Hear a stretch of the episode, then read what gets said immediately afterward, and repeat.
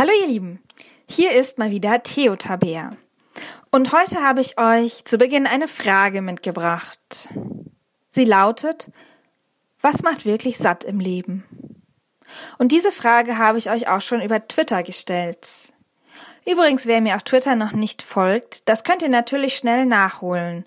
Sucht einfach nach meinem Namen nach Theo Tabea, dann findet ihr mich. Also, was macht wirklich satt im Leben? Satt, wenn der Kühlschrank voll ist? Was macht lebenssatt? Und ich habe echt viele Antworten von euch erhalten, was ich ziemlich cool finde. Und ich habe ein paar rausgesucht, die mir besonders gut gefallen haben. Die anderen waren natürlich genauso super. Also hier die Antworten. Was macht wirklich satt? Freunde, Musik und Ruhe. Ein wenig Süßes, nicht nur an die Grundbedürfnisse denken, sondern auch an das Schöne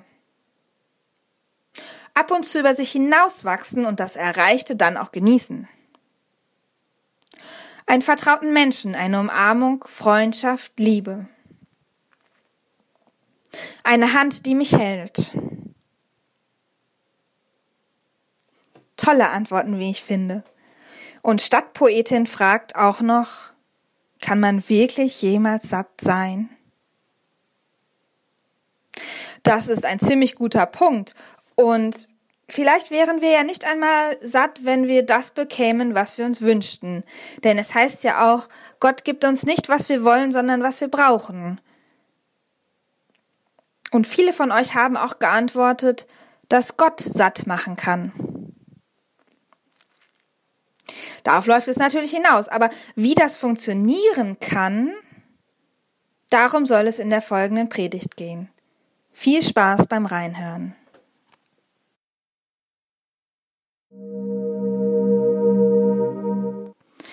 Kennt ihr die Geschichte, in der Jesus 5000 Leute satt macht?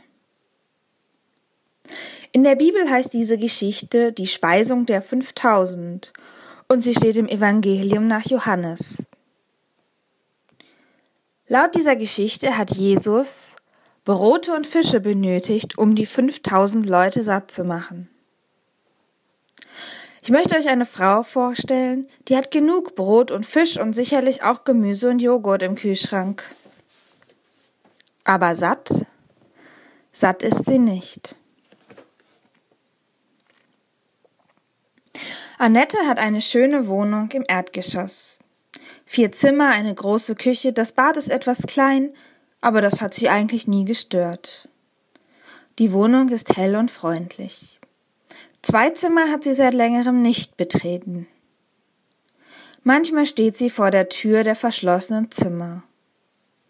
Dann lauscht sie, als müsste noch jemand da sein.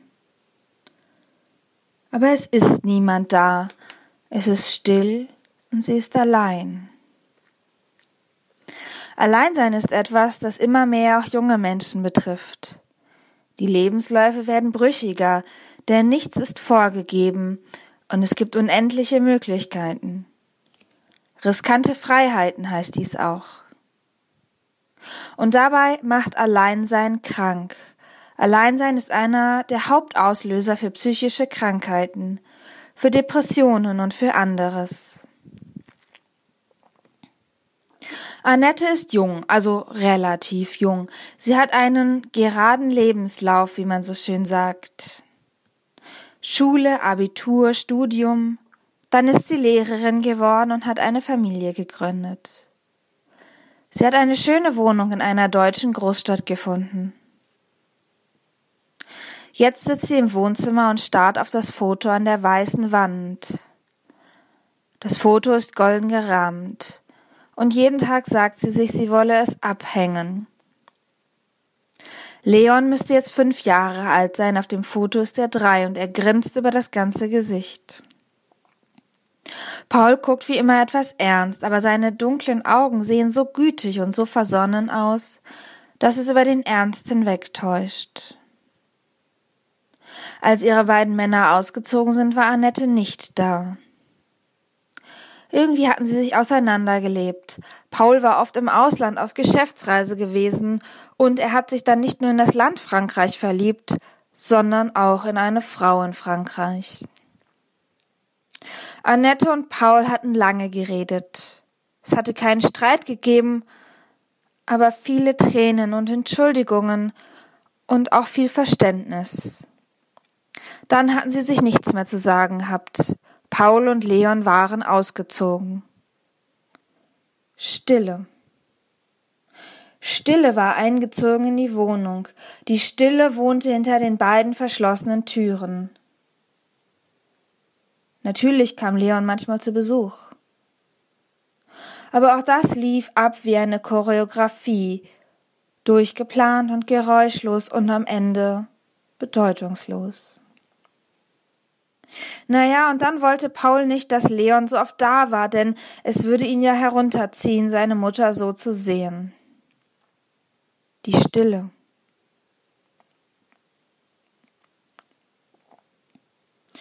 Doch eines Abends, da hört Annette Geräusche von draußen. Ein Klicken, ein Hämmern, ein Rascheln, richtig geschäftig ging es dort zu. Mechanisch steht Annette auf. Sie geht zum Fenster, und was vor ihrem Fenster da gerade passiert, das würde ihr niemand glauben. Sie reißt das Fenster auf, aber ihr fällt einfach gar nichts dazu ein. Das war doch, äh, das kann doch nicht, das darf der gar nicht. Hm. Ein Mann Mitte 60 baut ein Zelt im Vorgarten ihres Mietshauses auf. Und das macht er nicht recht versiert. Er scheint Routine zu haben und er schlägt gerade die Heringe ein. Die Kleider des Mannes sehen gepflegt aus, sie sind allerdings zerschlissen, mehrmals geflickt und irgendwie auch nicht von der neuesten Mode. Er hat einen langen Bart und eine orangefarbene Mütze, dessen Orange sicher noch bis in den nächsten Häuserblock hineinstrahlt.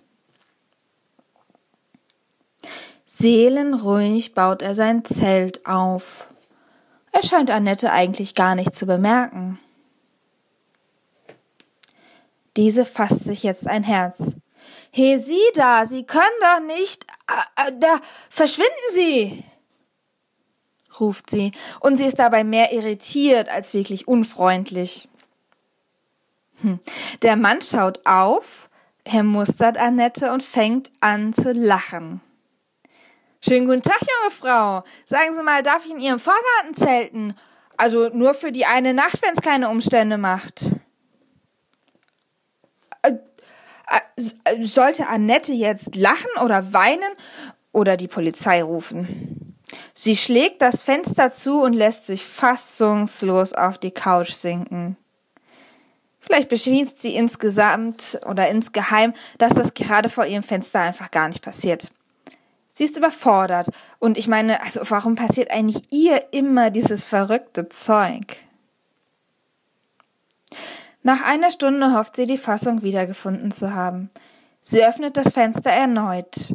Es dämmert draußen und man hört parkende Autos in den Nebenstraßen. Auf dem Fensterbrett, da steht eine Tasse Tee und die Teetasse duftet schön und es riecht nach Kräutern. Da kriecht der Mann aus dem Zelt heraus und grinst. Ein Schneidezahn fehlt ihm. Oh, ich kann Ihnen leider nichts anbieten. Naja, nichts, das satt macht jedenfalls. Er zuckt mit den Schultern.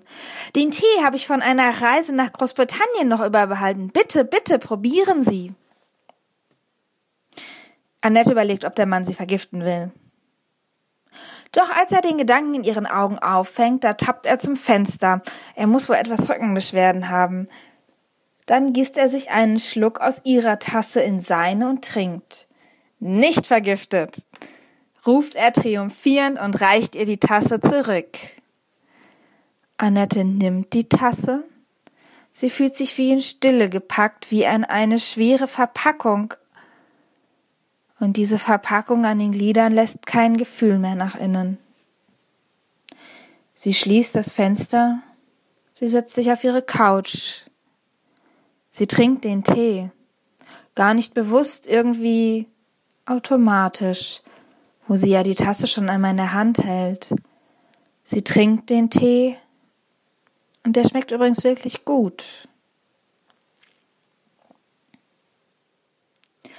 Da breitet sich ein warmiges, ein warmes, wohliges Gefühl in ihrem Bauch aus.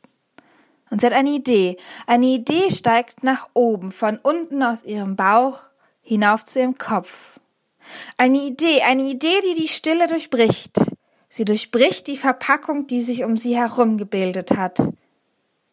Ja, das tue ich, sagt Annette. Sie lächelt leise. Wenig später steht sie im Vorgarten bei dem Zelt. Sie hat einen großen Korb in der Hand. Sie hat Brot und Aufschnitt und Teller und Besteck zusammengepackt. Der Mann mit Mütze kommt aus seinem Zelt heraus und ist nun selbst etwas verdutzt.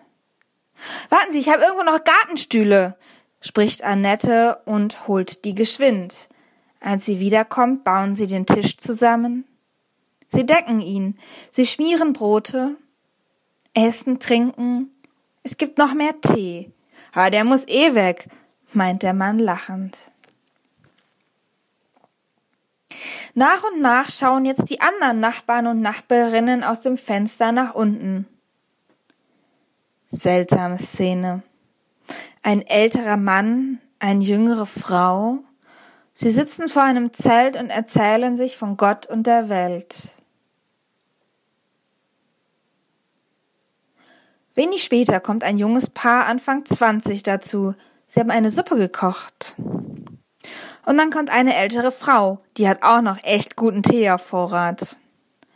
Dann setzt sich ein Passant mit Hund dazu. Und so wächst ihre kleine Gemeinschaft. Annette erfährt zum ersten Mal, wie ihre Nachbarn und Nachbarinnen eigentlich heißen. Es ist nicht still. Es ist laut. Und alle werden satt. Am nächsten Morgen ist der ganze Zauber vorbei.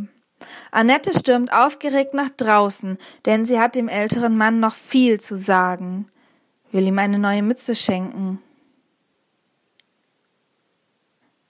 Aber er ist weitergezogen. Das Zelt ist nicht mehr da, nur noch ein Abdruck im Gras. Und da ist ein kleiner Zettel, der mit einem Stein befestigt ist. Annette nimmt den Zettel und liest. Es ist das Brot Gottes, das vom Himmel kommt und gibt der Welt das Leben.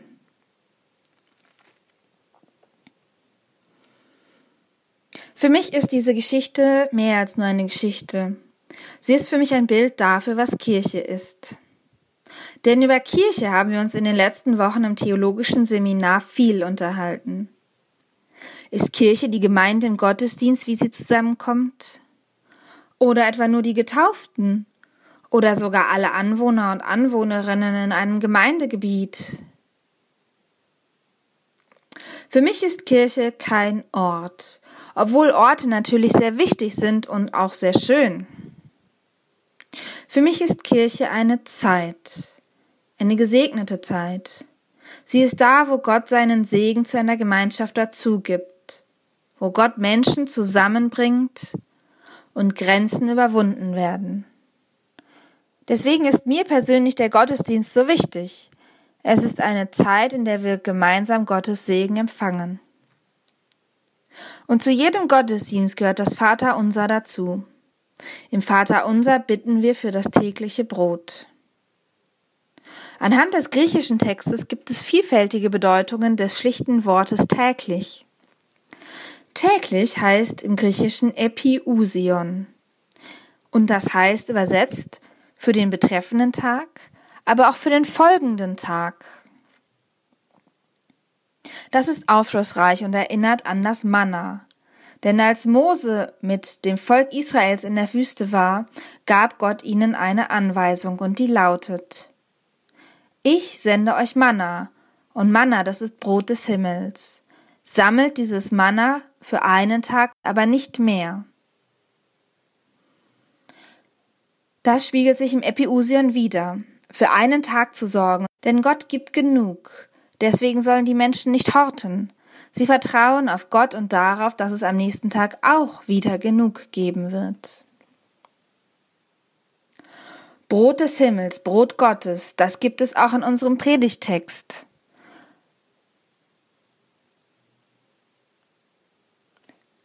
Und aus dem Predigtext stammt auch der Satz auf dem Zettel in der Geschichte.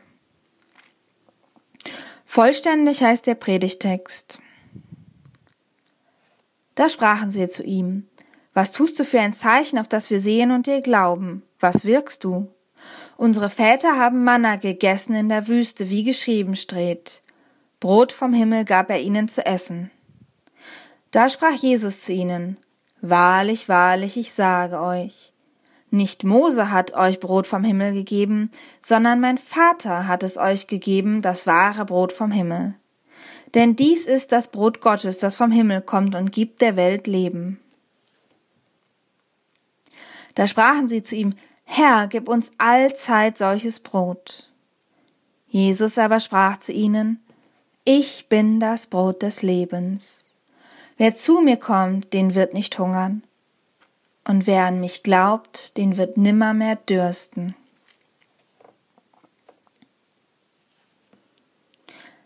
Es gibt Hunger auf der Welt. Da braucht es handfestes Brot aus Körnern. Körnern, die gemahlen werden. Teig, der ausgerollt wird. Brot, das gebacken wird. Ich bete dafür, dass alle Menschen, egal wo auf der Welt, genug Brot haben und satt werden. Es gibt aber auch Hunger nach einem anderen Brot, nach geistlicher Speise. Gott weiß das. Deswegen heißt Epiusion nämlich auch, und das ist die dritte Bedeutung, über das Sein hinaus. Also Brot für die Ewigkeit, geistliche Speise. Epiusion, das so schlicht mit täglich übersetzt wird, ist also ein Drei in eins Wort. Heute, morgen und in Ewigkeit ernährt uns Gott, nicht nur im Körper, sondern auch im Geist. In dem Gedanken an die zusammengewürfelte Gemeinschaft im Vorgarten, diese Gemeinschaft aus junger Frau, älterem Mann, Passant, Nachbarn, Nachbarinnen und dem Hund, möchte ich darauf hinweisen, wie wichtig eigentlich das Abendmahl für Christen und Christinnen ist.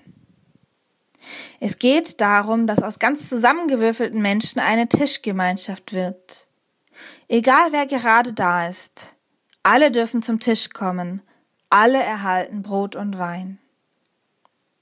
In Brot und Wein hat Jesus Christus uns eigentlich Versprechen gegeben. Ein wunderbares Versprechen, wie ich finde. Wir sollen an ihn denken, wenn wir Brot und Wein zu uns nehmen, und dann wird er da sein.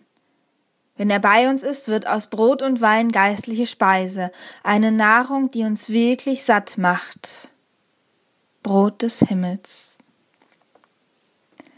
Denn Jesus Christus hat uns versprochen, ich bin das Brot des Lebens. Wer zu mir kommt, den wird nicht hungern, und wer an mich glaubt, den wird nimmermehr dürsten. Amen.